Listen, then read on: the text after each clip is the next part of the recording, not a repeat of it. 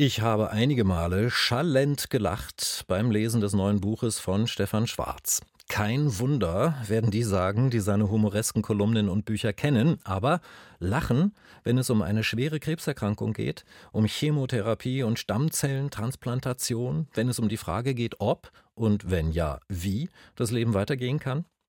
2019 hat Stefan Schwarz die Diagnose Knochenmarkkrebs bekommen und was dann geschah, das beschreibt er in seinem neuen Buch bis ins Mark, wie ich Krebs bekam und mein Leben aufräumte. Vor kurzem ist es bei Rowold Berlin erschienen und damit herzlich willkommen, Stefan Schwarz. Ich grüße Sie. Hallo, Herr Schmidt. Wie geht es Ihnen zurzeit? Mir geht's wunderbar. Meine Onkologin ist sehr zufrieden mit mir. Die Werte sind dort, wo sie sein sollen. Ich bekomme ein sehr teures Medikament. Das macht seinen Job und deswegen gehe ich mit einigem Optimismus in die Zukunft. Das ist schön. Das freut mich zu hören, weil im Buch ähm, enden Sie zwar auch optimistisch, aber eben doch ähm, haben, gelitten sozusagen unter dem, was Ihnen da passiert ist. Ich finde, Sie beschreiben im Buch etwas, was leider viele, viele Menschen erleben müssen, eine Odyssee, nämlich an Untersuchungen bis zur wirklich echten stichhaltigen Diagnose. Hat es bei Ihnen tatsächlich ein Jahr gedauert? Ja, eigentlich noch viel länger. Also eigentlich waren es äh, fast zwei Jahre. Und äh, die Ärzte haben wirklich gerätselt, weil ich hatte eine sehr unklare oder sehr atypische Symptomatik für diesen Krebs und deswegen brauchte es am Ende dann doch die empfindlichste, hochauflösendste Röhre, die wir in Deutschland haben, um das zu sehen, was man dann sehen konnte. Äh, sonst hätte man das wahrscheinlich nicht gecheckt. Aber ich wusste, dass ich nicht äh, länger äh, rumlaufen kann, denn äh, es ging mir wirklich nicht gut. Ja. Ist so der Spruch, den Sie zumindest im Buch schreiben, der Spruch an Ihren Arzt zu verstehen, vielleicht warten wir einfach die Ergebnisse der Obduktion ab? Ja, richtig, genau. Also der, mein, mein Hausarzt hat sich ja wirklich nicht nur als Hausarzt, sondern auch als Dr. Haus erwiesen. Der hat sich da wirklich äh, reingekniet und hat auf allen Kongressen irgendwie rumgefragt, was er mit diesen komischen Werten, die ich da ihm anbot, Blut und so, äh, was er damit anfangen soll. Und ähm, wir waren beide am Ende doch ziemlich äh, ähm, ja, voller Rätsel und deswegen habe ich zu ihm gesagt, dann schauen wir mal, was die Obduktion sagt. ja. Aber das ist, das ist ja, der Galgenhumor, den man dann braucht. Der Galgenhumor, darauf wollte ich hinaus, weil das ist nämlich einer dieser Sprüche, bei denen ich schallend gelacht habe und davon gibt es viele in Ihrem Buch. Letztlich hatte ich da fast schon den Eindruck, in diesem, an dieser Stelle zumindest Ihres Buches, dass die Diagnose, als sie dann endlich da war, fast schon so etwas wie eine Situation der Erleichterung für Sie war. Kann man das so sagen oder ist es zynisch? Nein, überhaupt nicht. Nein, wir leben ja im 21. Jahrhundert und äh, eine Diagnose im 21. Jahrhundert ist immer eine gute Sache. Also niemand will sterben und dann steht auf dem Grabstein, wir wissen nicht, woran es lag. Also ähm, nee, ich hatte äh, mit diesem Krebs ja schon Bekanntschaft, weil meine Schwester an diesem Krebs erkrankt war, sechs Jahre zuvor. Und deswegen wusste ich ungefähr, was mich da erwartet und äh, war tatsächlich richtig erleichtert. Okay. Sie beschreiben ziemlich klar, ziemlich deutlich, fast schon schonungslos, was dann da passiert, äh, wenn man diese Diagnose äh, äh, erhält. Also die Behandlungen, Blutabnahme, Punktion, Isolation auf der Krebsstation, die Schmerzen, das Leben im Krankenhaus. Warum so deutlich? Warum in dieser Klarheit und Schonungslosigkeit? Naja, ich versuche ja so eine, so eine Handreichung oder ich habe eine Handreichung geschrieben für Menschen in ähnlicher Situation oder Leute, die vielleicht in diese Situation kommen könnten. Und ähm, da ging es darum, wenn man weiß, was einen erwartet, dann äh, steht man das vielleicht besser durch. Also das äh, außerdem begleite ich ja quasi meine eigene Reise durch die grotesken onkologischen Therapien auch eben mit einer gewissen Leichtigkeit und einem leichten Sinn.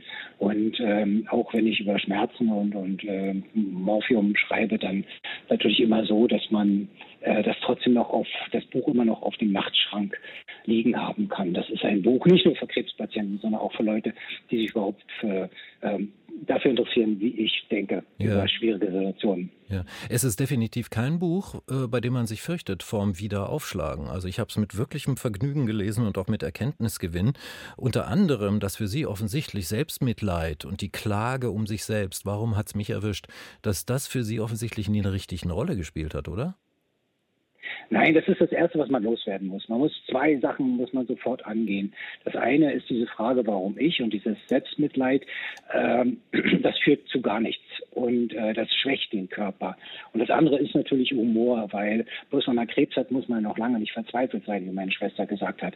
Also das im Gegenteil, man muss sich ähm, quasi äh, dieser ganzen Sache mit mit ähm, also ich glaube, dass äh, eine gelassene, vielleicht sogar fröhliche Grundstimmung äh, den Körper und das Immunsystem in einen Stand versetzt, der es viel leichter macht, also diese Therapien durchzustehen. Und ähm, deswegen schreibe ich auch also äh, mit, mit großer Albernheit über die verschiedenen Sachen, die da mit mir angestellt wurden. Ja. Und also Knochenmarkfunktion. Ja, und auch mit großer Offenheit in Bezug auf ihr eigenes Leben. Sie gucken ja wirklich sehr, sehr hm, tiefgehend, tiefschürfend zurück in dem Buch auf ihr Leben vor der Krankheit. Ne? In Stress und Hast gelebt, schreiben Sie da, auch geprägt von vielen Panikattacken, hat mich etwas erwischt, äh, äh, überrascht bei einem so erfolgreichen Schriftsteller wie Ihnen. War das tatsächlich so? Also waren da ganz starke Ängste bei Ihnen? Naja, also ich meine, äh, ein selbstständiger Schriftsteller zu sein, der ausschließlich von den Büchern lebt, ist ja die prekärste Existenz, die man sich überhaupt vorstellen kann. Ich bin Vollzeitschriftsteller, also ich habe ja keine Stipendien oder ich gebe auch keine äh, Schreibwerkstätten oder sowas, sondern ich lebe wirklich davon, dass meine Bücher sich verkaufen. Und das ist äh, der Gang äh, über ein sehr dünnes Seil, über einen sehr tiefen Abgrund. Und natürlich habe ich da also am Anfang äh, sehr viel Panik geschoben. Das war schon klar. Und dann ist mein Leben natürlich, das ich in diesem Buch ja ausgiebig besichtige, auch ähm, voller Krisen äh, gewesen. Und äh, und ich hatte also allen Grund äh, für jede Form von Panik. Ja, und diese Krisen, die Sie erlebt haben, äh, die beschreiben Sie da wirklich äh, sehr, sehr in die Tiefe gehend. Eine Frage noch, Herr Schwarz. Verstehen Sie Ihr Buch eigentlich als eines, das Menschen zum einen unterhalten soll, zum anderen auch ermutigen kann, vielleicht? Menschen, die in ähnlichen Situationen sind wie Sie? Ja, unbedingt. Wir müssen ja davon ausgehen, dass äh, Krebs ist ja eine Sache, die, wenn ich den Studien glauben darf, jeder Zweite in seinem Leben früher oder später mal erwischen wird. Ich habe das jetzt auch gerade in, in meinem Bekanntenkreis öfter gehabt. Und man, wir sind aber im 21. Jahrhundert. Das kann eine chronifizierbare Sache werden. Ähm, man muss einfach mit dieser Möglichkeit umge umzugehen lernen.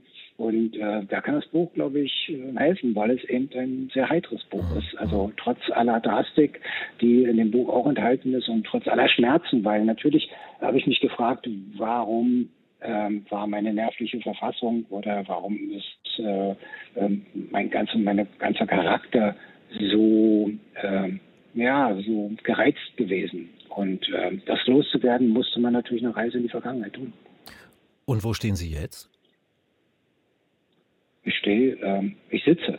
Also ich sitze sehr, ich sitze, ich sitze sehr, sehr ruhig und sehr buddhistisch und habe alle meine Feiertagseinkäufe schon gemacht und äh, also ich äh, habe mein Leben wirklich aufgeräumt. Das ist der ich, Punkt. Äh, werde, ja, Weihnachten ist nicht zu Feiglinge. Also ich meine, da, äh, da muss man einen Plan haben. Und wenn man den durchzieht, dann kann man ganz entspannt am 24.